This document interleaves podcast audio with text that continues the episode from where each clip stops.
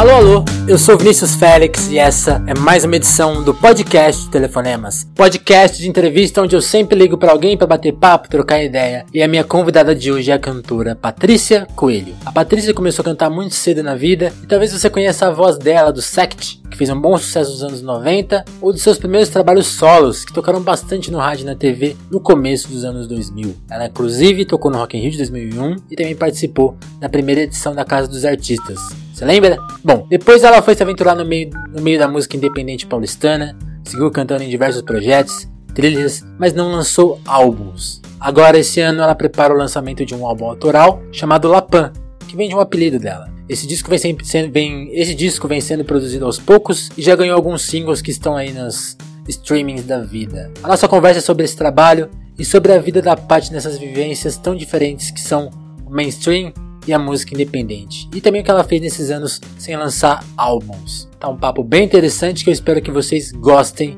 muito. Beleza? Antes do papo, eu te lembro que o Telefonemas conta com seu compartilhamento nas redes sociais. Ajude a gente a chegar para mais ouvintes. Sua, seu compartilhamento é fundamental. E também a gente conta com a sua participação. Então escreve pra gente no Twitter na hashtag Telefonemas Conta o que você está achando do, do Telefonemas por lá. Ou manda e-mail para telefonemaspodcast.gmail.com Participe, escreva, manda sua mensagem aí, que na próxima edição eu leio aqui, certo? Então com vocês, Patrícia Coelho. Eu, eu vi várias entrevistas suas e uma coisa que eu senti falta, assim, de que acho que te perguntou um pouco, assim, qual que é a sua origem, assim, tipo, antes, antes da música, investir em cantar? Então, você sabe que esse interesse veio cedo, na verdade, hum. né? A minha avó é, é, minha avó paterna, ela é prima da Inesita Barroso. E então, assim, eu me lembro que desde que eu tenho oito anos, a Inesita fazia visitas na casa da minha avó e elas ficavam conversando. E a Inesita levava o violão, minha avó tocava acordeon. É, então, é, aí por consequência, meu pai também tocava violão. Uhum. Então, assim, acho que isso já me atraiu desde pequena, assim, aos oito anos de idade. E minha avó também tocava violão, isso por, por parte de pai. E aos 14 anos, é, eu montei minha primeira banda. Entendi, super cedo. É, minha primeira banda. A gente fazia cover tocava música internacional. É,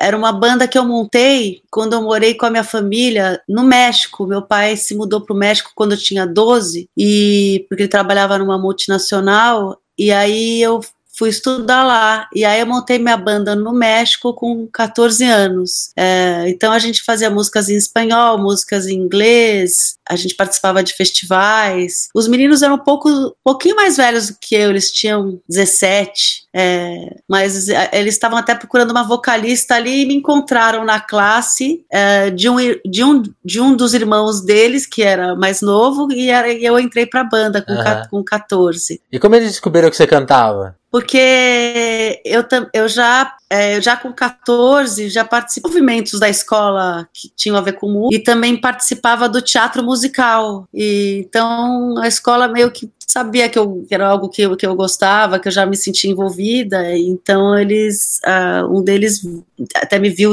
cantando no teatro musical, depois viu me participando de outras, de outras atividades na escola que tinha a ver com música e por isso me chamaram. Entendi. Aí, uh, voltando ao Brasil já com 17, é, eu logo também já comecei a trabalhar em produtoras de som, fazer estágio. E foi aí uma turma que me influenciou bastante, que foi o Max de Castro, o João Marcelo Bosco, o Simoninha. Eu trabalhava com eles, assim, produtora de som, uh, gravando trilhas e aprendendo tudo de estúdio. E aí, com 20, com, com 19, 20 anos, eu já eu fui chamada para ser vocalista de uma outra banda, essa vez com o Gui Borato, que, que é DJ, e o irmão dele. O Sect, né? É, tipo, tava saindo da escola, né, com 18, e eles e, e também me chamaram para ser vocalista, e aí eu entrei pra banda com 19. A gente começou a fazer uns projetos de, de música na casa deles ainda, eles moravam com os pais, o estúdio deles era um debaixo do beliche da, do quarto. e aí a gente foi uh, também trabalhando nesse repertório, e aí, quando eu tava com 22, a música começou a tocar no país todo, né? Todas as foi as músicas, a Sim. música mais tocada nas rádios na época, assim. Tocou muito no Rio de Janeiro, inclusive até mais que São Paulo. E, e, inclusive, hoje em dia, né, eu acho que com o resgate uh, das décadas, né, como o resgate dos anos 80, agora o resgate do, do, dos anos 90, apesar do sexo ter acontecido bem no finalzinho dos anos 90, é, Uhum. As pessoas vêm, uh, têm me mencionado bastante sobre o SECT ultimamente, né? Assim, mais do que em todas as épocas, uh, depois que estão redescobrindo. Estão redescobrindo né? hoje em dia. Estou achando isso muito interessante, né? Até fiquei com vontade de fazer uma nova versão para o ano que vem, porque esse ano muita gente me mandou mensagem e estão é, resgatando mesmo. Assim, eu estou achando uma coisa muito interessante. Até avisei os meninos: olha, estou recebendo bastante para o Gui Borato, para o Jorge, estou recebendo recebendo muita mensagem falando do SECT, que interessante. Uhum. E, do, e depois disso eu comecei a partir para uma descoberta solo, né? Uh, gravando o meu primeiro disco solo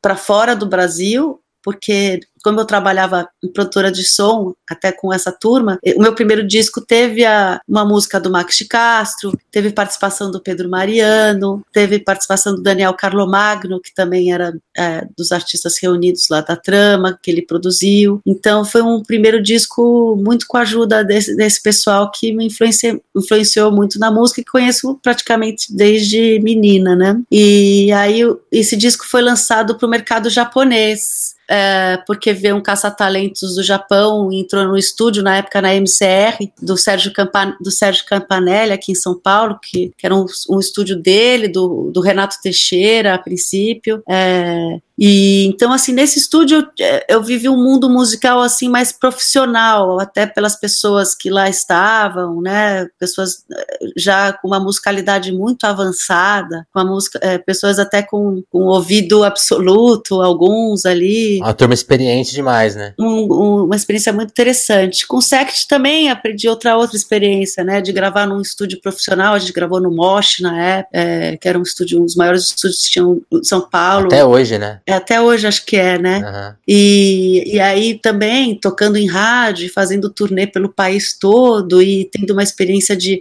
de palco, né? De, é, foram os meus primeiros passos, assim. E aí, depois disso, a busca realmente era encontrar uma sonoridade própria, era encontrar uh, o meu estilo musical. E por tantas coisas diversas que aconteceram na minha vida, eu até fui uh, recentemente numa exposição do Ismael Neri, hum. que ele também era um artista que sempre tentava, uh, de certa forma, se testar e, e, e, não se pegava a estilos. Eu acho que o começo da minha carreira foi um pouco assim também, né? Vindo da música uh, da minha avó caipira, do interior, uhum. depois indo para o pessoal da MPB, é, né, é, com, com, uma bagagem forte da MPB, depois eu mergulhando no mundo mais eletrônico, depois mergulhando no mundo mais pop, aí depois dessa, dessa fase mergulhando num mundo mais alternativo, independente, mais com a viés mais rock. E disso, de, e, e, a princípio da minha carreira, as pessoas até se confundiam, poxa, mas você não tem estilo?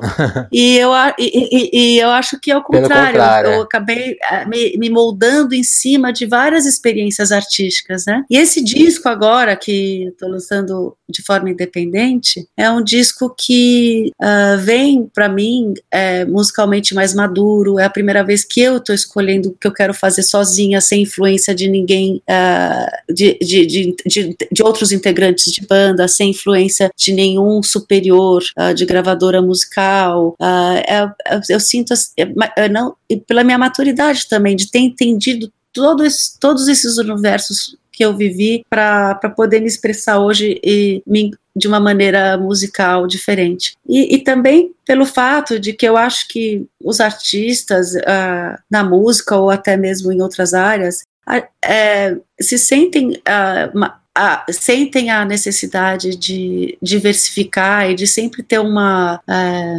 um, um desafio novo, né? Porque eu acho que isso é importante para a gente poder se renovar e, se, e sempre estar tá em busca de algo é, experimental, né? Sim. Então, é, eu, depois dessa, dessa fase de ter gravado discos solos através de gravadoras multinacionais, que na época ainda eram mais relevantes do que agora, é, eu acho que nesse disco, por estar lançando ele de forma independente, é, muitas das escolhas são, são, são mais são minhas. Então é um disco completamente autoral em todos os sentidos, sabe? Das letras até a produção, tudo, né? Até a produção, até as escolhas arte e de como colocar. Tem o seu lado difícil, né, de você espalhar essa música da melhor forma possível é, para encontrando é, o caminho, mas, mas ao mesmo tempo também você vai descobrindo tantas maneiras interessantes de encontrar esse caminho, como eu e você agora conversando aqui no Google Hangouts ah, para falar disso, sim. né? E, e hoje também o, o, o, o, a música ela tá mais no universo digital, está cada vez mais, né? Eu lembro que, por exemplo, quando eu estava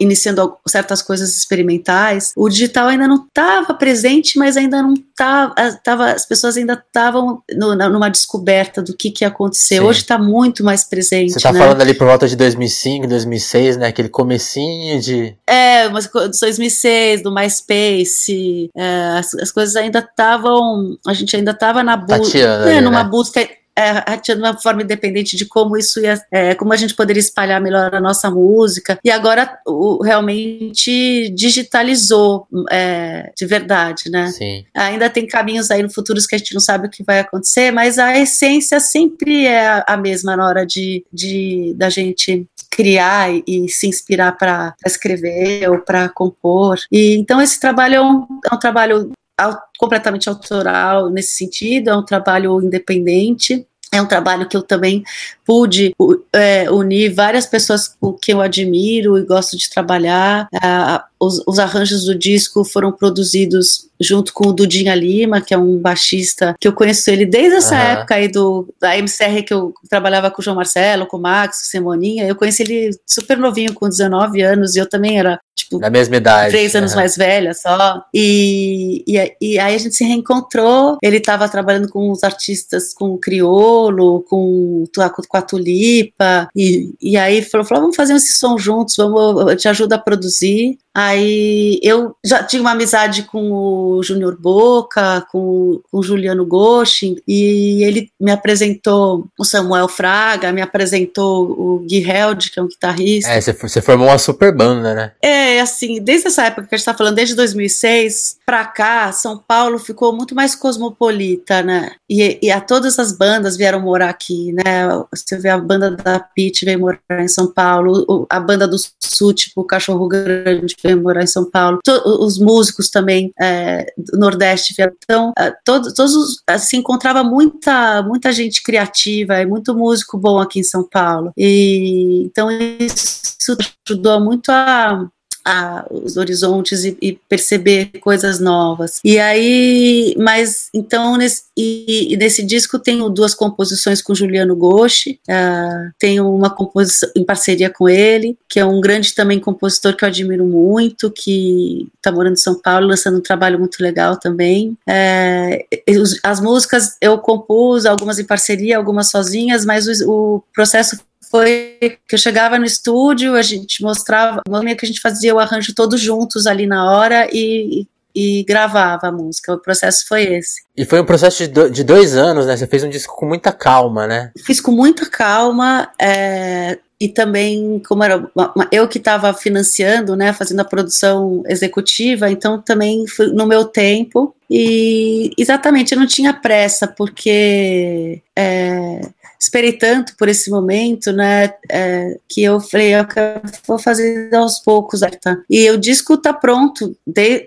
é, desde janeiro, na verdade, janeiro, fevereiro, masterizado, mixado, uhum. e aí eu pensei nesse ano lançar dois singles, acabei lançando três singles, a música Coragem, que eu lancei no meio do semestre, uh, logo após o remix uh, pelo DJ Zé Pedro, que inclusive também abraçou esse trabalho, uh, o conceito desse trabalho e, e, me, e me ajudou nesse início, lançando pela Joia Moderna e dirigindo o meu primeiro videoclipe. E agora, recentemente, lancei uma música para a minha cidade, que é São Paulo, eu nasci em São Paulo, que chama Solando SP, que foi o meu, foi, que foi meu segundo single, também com videoclipe, e pretendo lançar esse por completo em fevereiro. Tem isso, né? Eu fui ver essas coisas antigas e e a sua independência mudou muito seu som, né? Você sentiu isso? Até você, para abraçar esse projeto novo, você mudou seu nome artístico, né? Eu queria que você contasse um pouco dessa, desse aspecto. Sim, é, eu, eu, na verdade nem não mudei meu nome artístico, eu sou Patrícia Coelho.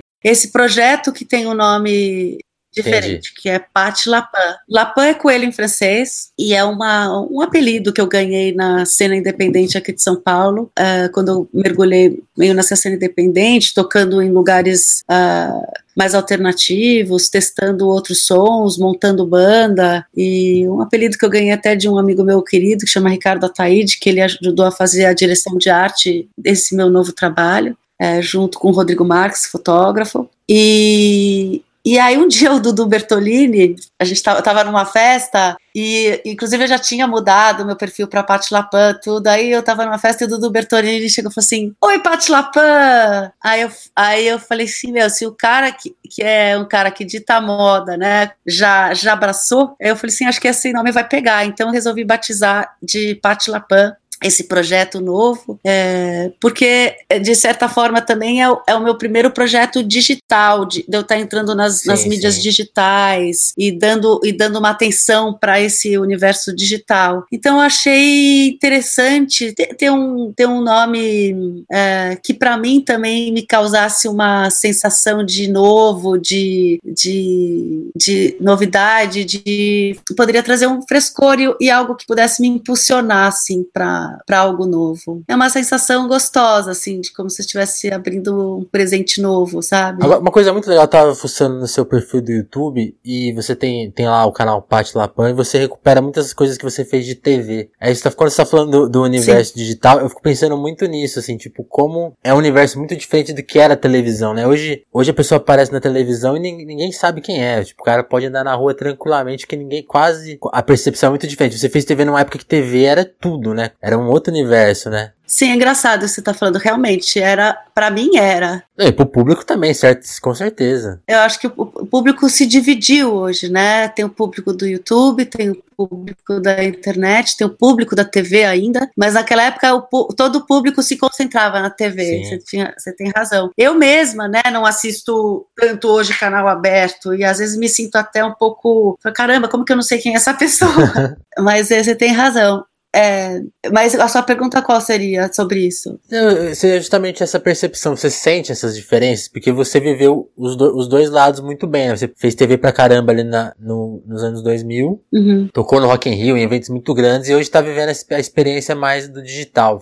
Uhum. Como que é, são os dois universos? Porque eu, eu acho uma coisa que eu acho muito legal em você é que você trabalha super bem com, com isso. Você lida muito bem com isso, assim, tipo. Que é uma coisa que eu acho que quem viveu os dois universos tem, tem as suas dificuldades de perceber a, a, o que mudou, né? E é uma coisa que eu sinto que você passou super bem por isso. Eu tô achando muito interessante o universo digital, porque o universo digital, eu sinto que ele realmente vai mais direto no público que se interessa pelo que você faz. Uhum. Ele filtra isso melhor. Então, quando a, as pessoas te seguem ou começam a se interessar pelo que você faz, são pessoas que realmente estão interessadas pelo seu trabalho, mais pelo, pela, pela aquela, pra, pelo aquele romantismo daquela pessoa que ali está aparecendo, invadindo sua casa. É uma coisa que você, a pessoa vai mais atrás da, da, daquilo que ela faz, mais do que o que ela representa. Então eu estou achando isso muito interessante para poder espalhar minha música é, inicialmente, assim, para ter pessoas que realmente se interessam sem por aquilo que, que, é,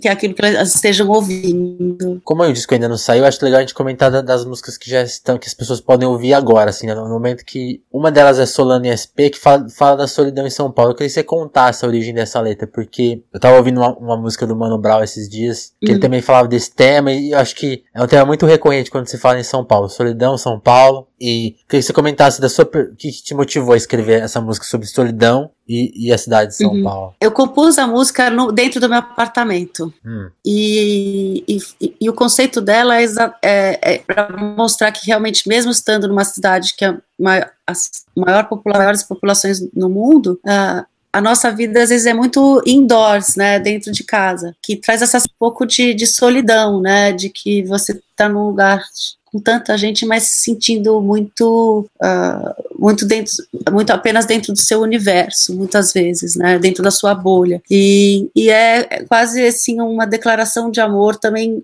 uh, para minha cidade, assim, é, eu tô com você, mas não me deixe só, né? Não me deixe, não deixe minha esperança morrer. E acho que no final eu, eu faço até brincadeira, né, de que eu uh, acordei na Praça Pôr do Sol, que é algo solar, assim, para trazer uma esperança no, no final. Mas para mostrar isso, que o videoclipe também foi filmado dentro do meu apartamento. Teve pessoas até falando, ah, você não fez nenhuma cena externa? Eu falei, não fiz, exatamente por isso, para mostrar que às vezes o, o, universo em São Paulo pode ser muito dentro de casa. Muitas pessoas vivem o universo de São Paulo dentro das suas casas, dentro, dentro do uhum. seu dentro do seu universo, né? E, e quando eu falo solando, acho que para quem não trabalha com música não sabe que solando é quando um guitarrista ele, ele sola na guitarra, às vezes ele fica também muito dentro do universo dele. E a, até os outros integrantes da banda falam: pô, para de ficar solando aí sozinho, é, né? Ele, volta, volta. Volta, volta, volta. Então era é uma, um trocadilho com a, a brincadeira do guitarrista solar e de estar solando. Legal. E o que,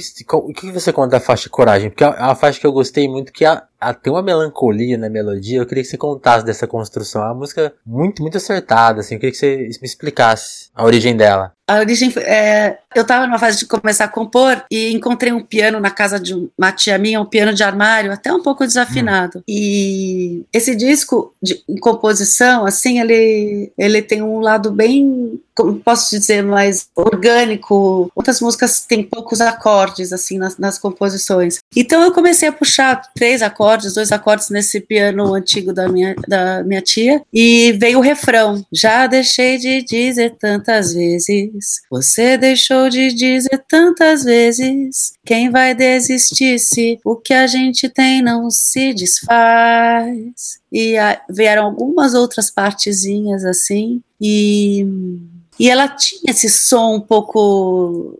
Ela já. Essa dessa parte já nasceu com essa cara assim, já mais uhum. melancólica. É, ou não, não sim, sem só se melancólica, uma coisa mais, é, não seria melancólica, ainda, sabe, em, em, construção, assim, ah, o que, do, do que isso, que será, que, que será isso, onde vai chegar, né? Mas ao mesmo tempo, eu, não, eu acho que na melancolia é que nem samba triste. Eu sou fã dos sambas tristes, porque eu acho que na melancolia é, não é uma coisa de deprê, de ficar mal. Eu acho que traz uma esperança. Sim, sim, exato, é. Eu, eu, acho que eu talvez tenha pensado mal, mas não é uma música que te deixa triste, ela te deixa assim, chama atenção. Eu acho que às vezes a felicidade demais, tipo, tira o pé do chão, é mais triste do que algo assim.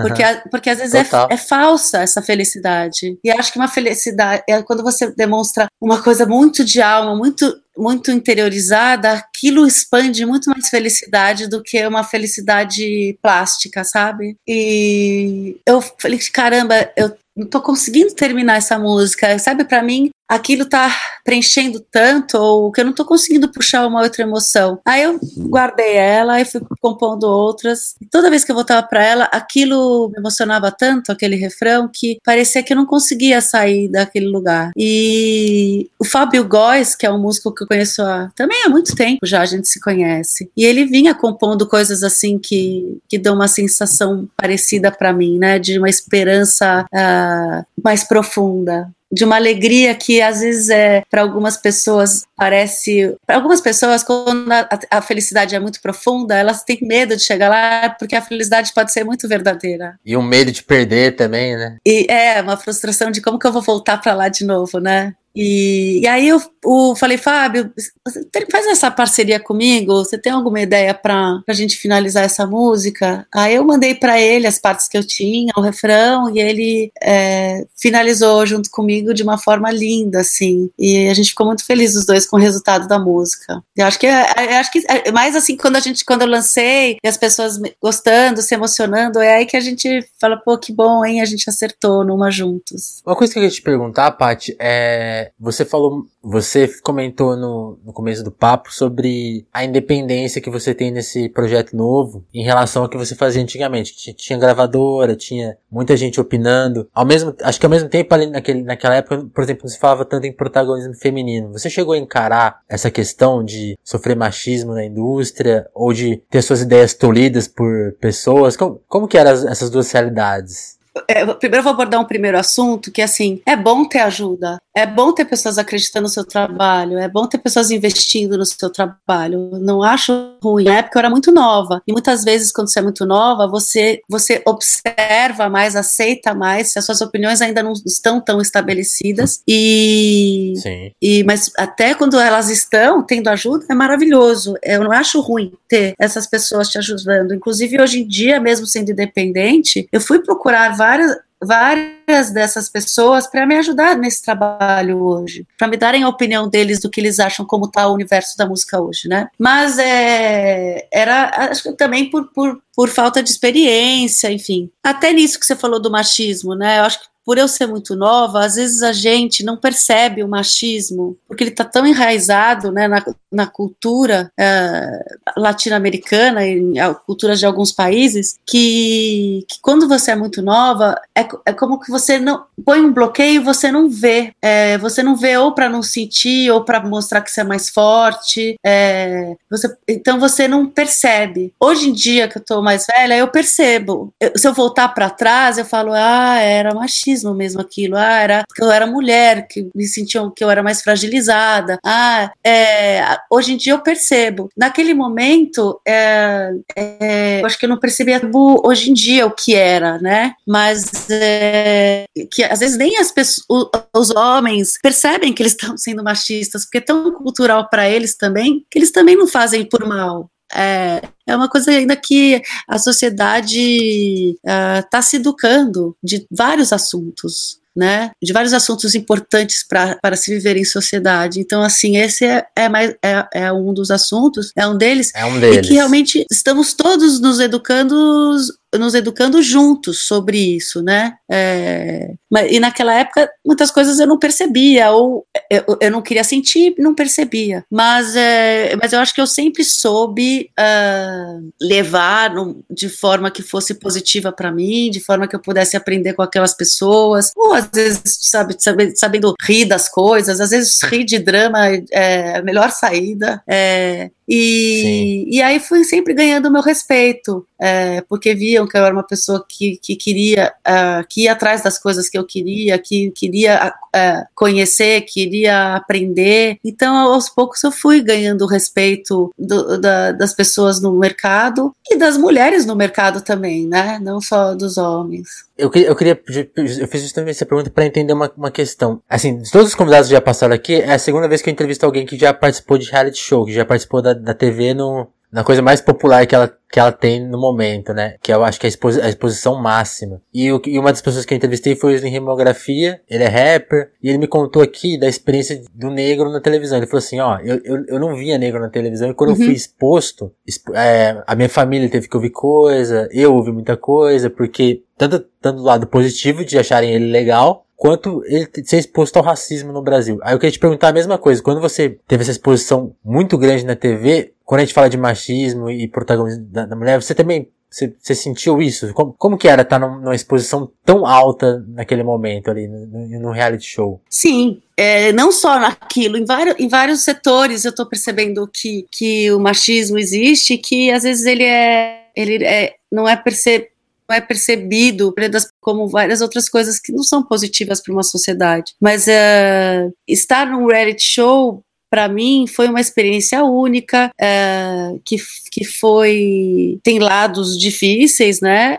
Que podem tra traumatizar, como tem lados muito interessantes também, de você desafiar os seus limites e saber conviver com pessoas tão distintas uh, quanto você. Uma coisa que foi difícil para mim, porque eu estava dentro de um ambiente confinado com pessoas com o, culturas e com maneiras muito diferentes da minha. É, uhum. Com prioridades e, e éticas muito diferentes da minha. Era uma coisa que, que, que para mim, assim, eu estava me deparando com, com coisas novas, assim, que eu não vivia socialmente com os meus amigos, né, ou com as pessoas com quem eu me convivia. Eram pessoas bem diferentes. E, e aquilo foi uma experiência que, de certa forma, no começo até causa um choque, mas você vai vendo como realmente as pessoas são diferentes no seu convívio, né? É, não, era, não, é, não, era, não era muito o meu, meu universo, não era muito aquilo que eu vivia, mas uh,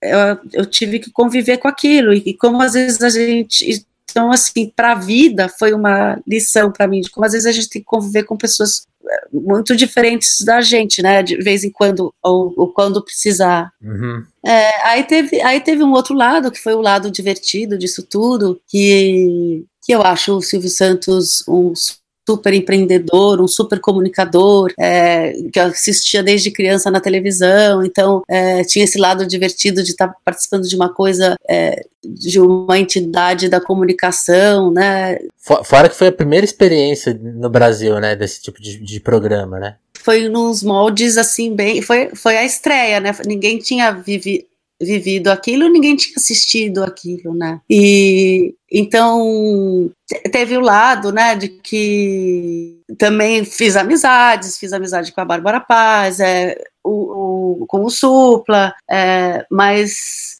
mas tem, mas tem esse lado assim de que eu acabei é, me colocando no lugar assim para conviver com pessoas que tinham diferenças muito grandes, assim, né, da, das minhas. Mas, mas depois, quando terminou, foi muito, foi muito interessante também é, participar de todos os programas do SDPT. É, graças a esse programa eu tenho, uma, eu tenho uma relação boa com as pessoas da TV, é, com os artistas, é, e que eu admiro muito os artistas da, é, da TV e os artistas em geral, porque são pessoas que batalham para estar tá lá, pessoas que lutam para ter uma melhor qualidade financeira, melhor, sabe, tem, tem um trabalho. Então, assim, são uhum. pessoas que são muito tra é, trabalhadoras e então eu admiro muito. Eu perguntei justamente de reality show porque eu estava lendo uma matéria na Veja que fala muito do que teria te atrapalhado. Você concorda com essa opinião? É, eu vou te falar. Eu, assim, eu gosto muito do Sérgio Martins porque ele é um cara que entende muito de música. E, e, e, é um cara que eu gosto de conversar, mas ne, nessa matéria eu achei que ele foi muito preconceituoso com o reality show. De, de uma coisa que realmente não tem por que ter preconceito, porque é uma coisa que ah, traz felicidade para as pessoas na, na casa delas. O Brasil ah, se identifica com aquilo, o Brasil eh, se diverte com aquilo, né? É uma coisa que é super divertida, é mais divertido do que ver novela. É, não é, é uma coisa que diverte a família brasileira, né? Não, e tanto que dura, dura que durou, né? Tipo, aquela foi a primeira experiência. Até hoje tem, e tem muito mais, né? Eu acho que o nosso, acho que o nosso casting uh, lá foi super único, sabe? Foi um casting assim que que, é, que sabe que trouxe diversão mesmo para a família brasileira tanto que virou virou um, um, um programa cult né o próprio Silvio Santos, quando terminou, sim, ele sim. chorava de emoção, porque foi mágico mesmo. Então, acho que não tem por que ter preconceito, é, esse preconceito com, com o reality show, principalmente com a primeira Casa dos Artistas, que foi tão mágica, é uma coisa que trouxe tanta alegria para as pessoas, tanta, tanto divertimento. É, eu realmente não entendi por que ele tem esse preconceito. É algo para ainda não tive a chance de perguntar para ele o porquê porque eu acho que não há motivo para isso. Quando você estava falando do sucesso do sucesso do reality show, é muito legal lembrar que eu entrevistei o Maurício Sticer aqui no, no podcast. Ele fez a biografia do Silvio Santos. E uma info que é importante lembrar sobre a primeira Casa dos Artistas é que foi a maior audiência da história do SBT. Nada antes nem depois superou a casa. É, não, foi muito, assim, as, minhas, as pessoas que assistiram falavam, ai, o que, que a gente vai assistir agora? Ficaram, se sentiram órfãos, né? De, do, de, da televisão. Então foi algo que realmente trouxe muita alegria para as pessoas, foi super é, divertido, foi, é, foi o grande entretenimento daquele ano na TV. É, uhum. Realmente, assim, deu uma química lá dentro, as pessoas eram interessantes, até as pessoas que não eram acabaram tendo uma relevância. Então, assim, eu acho que não tem por que ter preconceito de, de, desse reality show e de nenhum, se é uma coisa que o brasileiro se diverte tanto, sabe? Eu não entendi porque esse preconceito do, do Sérgio Martins. Viu, Sérgio Martins? Se estiver ouvindo a gente, Sérgio, depois a gente participa aqui. Uma coisa que a gente te perguntar, Paty, quando a gente fala, quando a pessoa vai olhar sua discografia, é uma coisa que eu vejo você comentando bastante que é importante falar. A pessoa vê lá, ah, o último disco dela foi 2002, ah, ela sumiu. Não é, não é exatamente isso que aconteceu, né? Você simplesmente não gravou com seu, com seu nome. Você gravou muita coisa com outras bandas e ficou trabalhando com música o tempo todo, né? Que é uma coisa difícil de fazer no Brasil que você conseguiu, né? Fazendo publicidade, trabalhando no, no circuito independente, que você contasse dessa fase que talvez nem tanta gente acompanhou e que não ficou registrada, né? Porque com seu nome algumas coisas nessa época. O que, que aconteceu nesse período? Sim, você tem razão. Eu, eu por sorte, sempre conseguir é, viver de música e trabalhar com isso, ou dentro da publicidade, ou fora da publicidade. Mas depois dos meus últimos discos lançados, que tem um gap aí para quem não acompanhou, eu montei três bandas, eu gravei, uh, gravei EPs, gravei discos, gravei inclusive com o Maurício Takara, que eu sou super fã, a gente gravou oito músicas. Ele é um, é um dos gêniozinhos da música São é Paulo. É gêniozinho, né? é. é. A gente gravou juntos, eu tenho, eu tenho faixas gravadas com ele, produzidas por ele. Uh, tenho, montei uma banda que chamava Betty Davis Eyes, depois outra banda que chamava DDA, então é, fiz shows no, em vários, uh, fiz, show, fiz show de rock até no Hangar, que é uma casa de rock pesado. Eu fiz, montei uma banda, a gente tocou no Hangar, a gente chegou a fazer participar de alguns festivais. É, só que na época que a gente estava gravando, é, é, o Spotify não estava tão forte, as outras mídias digitais não estavam tão fortes. Então tem muita gente me pedindo para eu colocar agora. Nem o Sect tem. Então eu é, estou organizando isso para o ano que vem colocando é, todos esses registros de, de, bandas que eu tive, de músicas que eu fiz é, durante esse tempo todo, para as pessoas verem, saberem a história. O Sect eu fui procurar, acho que tem só uma, uma música e acho que nem sei se está na versão certa. Tipo, eu fiquei ouvindo e falei, ah, será que é? Mas tem, tem lá, tipo, uma música, seria legal resgatar essas coisas, né? E pôr lá, porque aí fica, aí fica muito acessível, né? Isso, tem, o Sect tem acho que só no YouTube, não tem no Spotify. É, as músicas dessas bandas também, acho que só tem no. Não, nem tem, eu tenho os, os, o disco em casa é, tá no meu HD. Então, assim, eu vou ter que fazer o, o ISRC de todas elas e disponibilizar nas mídias digitais, com certeza, ano que vem. Mas foi, foi foram processos muito interessantes, né? Eu toquei é, em várias casas é, mais alternativas de São Paulo. É, assim, não parei, eu, eu continuei produzindo e, e, esse disco, Patti Lapan, é, é, um reflexo de todo, todo esse processo, amadurecimento de todo esse processo que eu passei. Ah, mas é, vou disponibilizar em breve todas essas músicas para as pessoas conhecerem, sim. Acho que ia ser legal mesmo. E acho que o disco registra isso bem, né? Você, você tá. Ficou, as pessoas vão ouvir o disco inteiro em fevereiro. Você ficou, você ficou muito você ficou satisfeita com o resultado? Porque eu tava ouvindo e eu percebi isso. Quando você ouve o disco, o que, que você sente, assim? Olha, para mim o melhor comentário foi do Juliano Goshi, que é. ele, eu mostrei o disco para ele, né, em casa.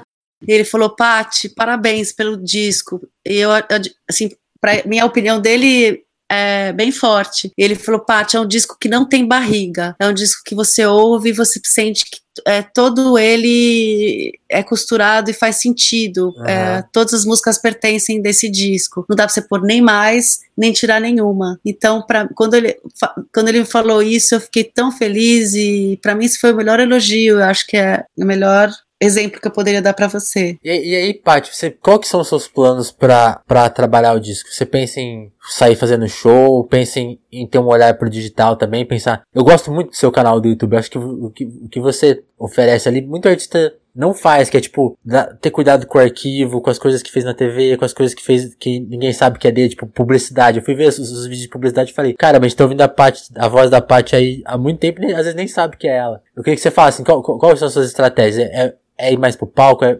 continuar com esse cuidado no digital? O que, que você está pensando? É, até te agradeço por você gostar do meu canal do, do, YouTube, porque realmente, né, quando eu comecei a entrar para as plataformas digitais, aí que eu comecei a, a, a ver o que poderia ser interessante entrar no meu canal do YouTube e, às vezes tinha coisa demais, aí eu também não quis tirar toda, toda a minha informação. Então, obrigada que você, você tá gostando. Ah, não, eu sou muito fã de arquivo. Tipo, te ver no Ju, te ver no, no Luciano Huck, tipo, é uma coisa que faz muita falta, porque as TVs não, não cuidam dos arquivos, às vezes o próprio artista não cuida, então, tipo, quando a gente pode ver, é muito mais fácil para entender a, re, re, quem não viu, ou mesmo, ou mesmo quem viu, relembrar uhum. as coisas, entender a época. É importante. É, ah, que legal que você gostou. Eu, eu, eu tenho muita coisa ainda em arquivo, né? É legal também já vendo o que, que eu posso ir soltando. Mas é, eu pretendo Uh, eu pretendo espalhar esse disco da melhor forma possível. Muitas coisas eu também estou descobrindo no caminho. Qual é esse caminho, né? Uh, então, para o ano que vem, eu pretendo lançar. Eu já lancei dois singles com remix e dois videoclipes, uh, três videoclipes. É, aí ano que vem, em fevereiro, pretendo lançar o disco todo. Uh, ou entre, fe, é, entre meio de fevereiro e final de fevereiro lanço o disco todo. Depois vem mais um videoclipe. É, depois pretendo fazer um show de lançamento e batalhar para circular com show ao vivo, né? Tentar entrar para festivais, tentar fechar uh, shows uh, no Sescs ou em casas que, né, que a gente possa rodar e mostrar o, o nosso som. É, começo, pretendo já começar a partir para o ao vivo, porque é, é, eu, eu, fiz um pré-lançamento agora recentemente, aqui em São Paulo, no Bona. Já dá para perceber que o disco tocado ao vivo ele toma outra proporção, né? Ele fica, cara, assim, de, de, de que ele pode ter um alcance até maior. E para esse show eu chamei o, o Juliano Gosch para participar, cantando as músicas que a gente fez parceria, e chamei o Guisado também, que é meu amigo, e ele participou da música toda errada. É, ficou muito interessante. Então, assim, eu pretendo ter oportunidades e estrutura para poder levar esse show ao vivo para as pessoas poderem ver ao vivo, que ao vivo é tá muito legal. Eu queria muito te perguntar de, de referências. Você teve a oportunidade de conhecer muita, muitas referências, né? Queria contar, que você contasse algumas histórias, assim, tipo, quem que você conheceu que, que era inspiração e que você teve a oportunidade de conhecer e trabalhar junto? Eu acho assim que a maior, a maior inspiração são são, as, são, os, são meus amigos, são os músicos dessa geração, é, porque eles estão vivendo exatamente isso. É, a gente tem tanta bagagem musical para se inspirar e para correr atrás e tanta é, tanto futuro aí incerto que a gente não sabe para onde as coisas vão. Então, assim, eu acho que são os grandes, meus grandes heróis têm sido a, essa geração de músicos, sabe? A, a, os músicos passaram do meu disco, os músicos fazem parte desse movimento estão tentando espalhar a música da forma mais autêntica e, e, de qualidade possível. É, a minha inspiração para esse disco tem sido essa nova geração mesmo. Legal. Paty, queria te agradecer, te agradecer pelo papo. Queria te agradecer muito pelo espaço aqui de estar batendo papo, de poder explicar um pouco melhor é, do meu trabalho. É, e novamente, né, não mudei, não mudei meu nome artístico, Pati Lapan é um projeto novo e explicar para as pessoas que se elas quiserem encontrar o meu trabalho novo, para elas irem atrás de Pati Lapan. É, tá tudo no, no endereço Patilapan agora. E te agradecer, que bacana pela essa entrevista, é, gostei muito. Valeu mesmo, eu te agradeço, Paty. Adorei seu discurso sobre a nova geração. Acho que é importante é, ter essa percepção, porque a nova geração tá, tá aí. Acho que quando a gente fala de divulgação de música, é a geração que talvez tenha mais sofrido com a falta de divulgação, né? Mas ela continua trabalhando e artisticamente evoluindo muito, né? É, inclusive eu estou impressionada realmente como Brasil tem artista, tem músicos, assim, é, é, é, uma. Você vê até pela, nas, nas mídias digitais como a, o número disso é enorme, né? Agora teve Festival Sim aqui em São Paulo, que eu participei, do palco da Trattori, que é minha distribuidora digital, e também lá no palco da Trattori a diversidade de músicos, a qualidade de músicos, tem muita gente boa. Então, acho, nesse sentido, sim, eu me inspiro muito nessas pessoas, porque tem mais gente do que tinha antes. E aquele papo, ah, não tem música de qualidade no Brasil, tem muita música de qualidade no Brasil, mais do que as pessoas Procura imaginam, que você né? É só procurar. Valeu, Paty. Obrigadão. Obrigada. Tchau, tchau. Tchau, até mais.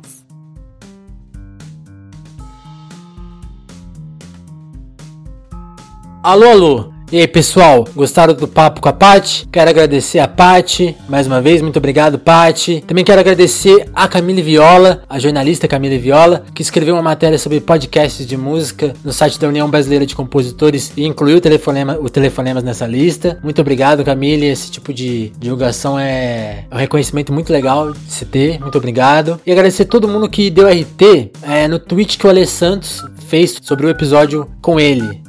É um, o tweet dele teve bastante RT e acho que isso levou o podcast para vários ouvintes e para novos ouvintes. Então é, é muito legal ter esse tipo de ajuda de vocês. Todo mundo que deu esse RT, olha, tenho certeza que foi um RT muito valioso que contribuiu muito para telefonemas. Muito obrigado a vocês. Certo? Os agradecimentos de hoje eram esses. Então, um abraço e até a próxima edição do Telefonemas.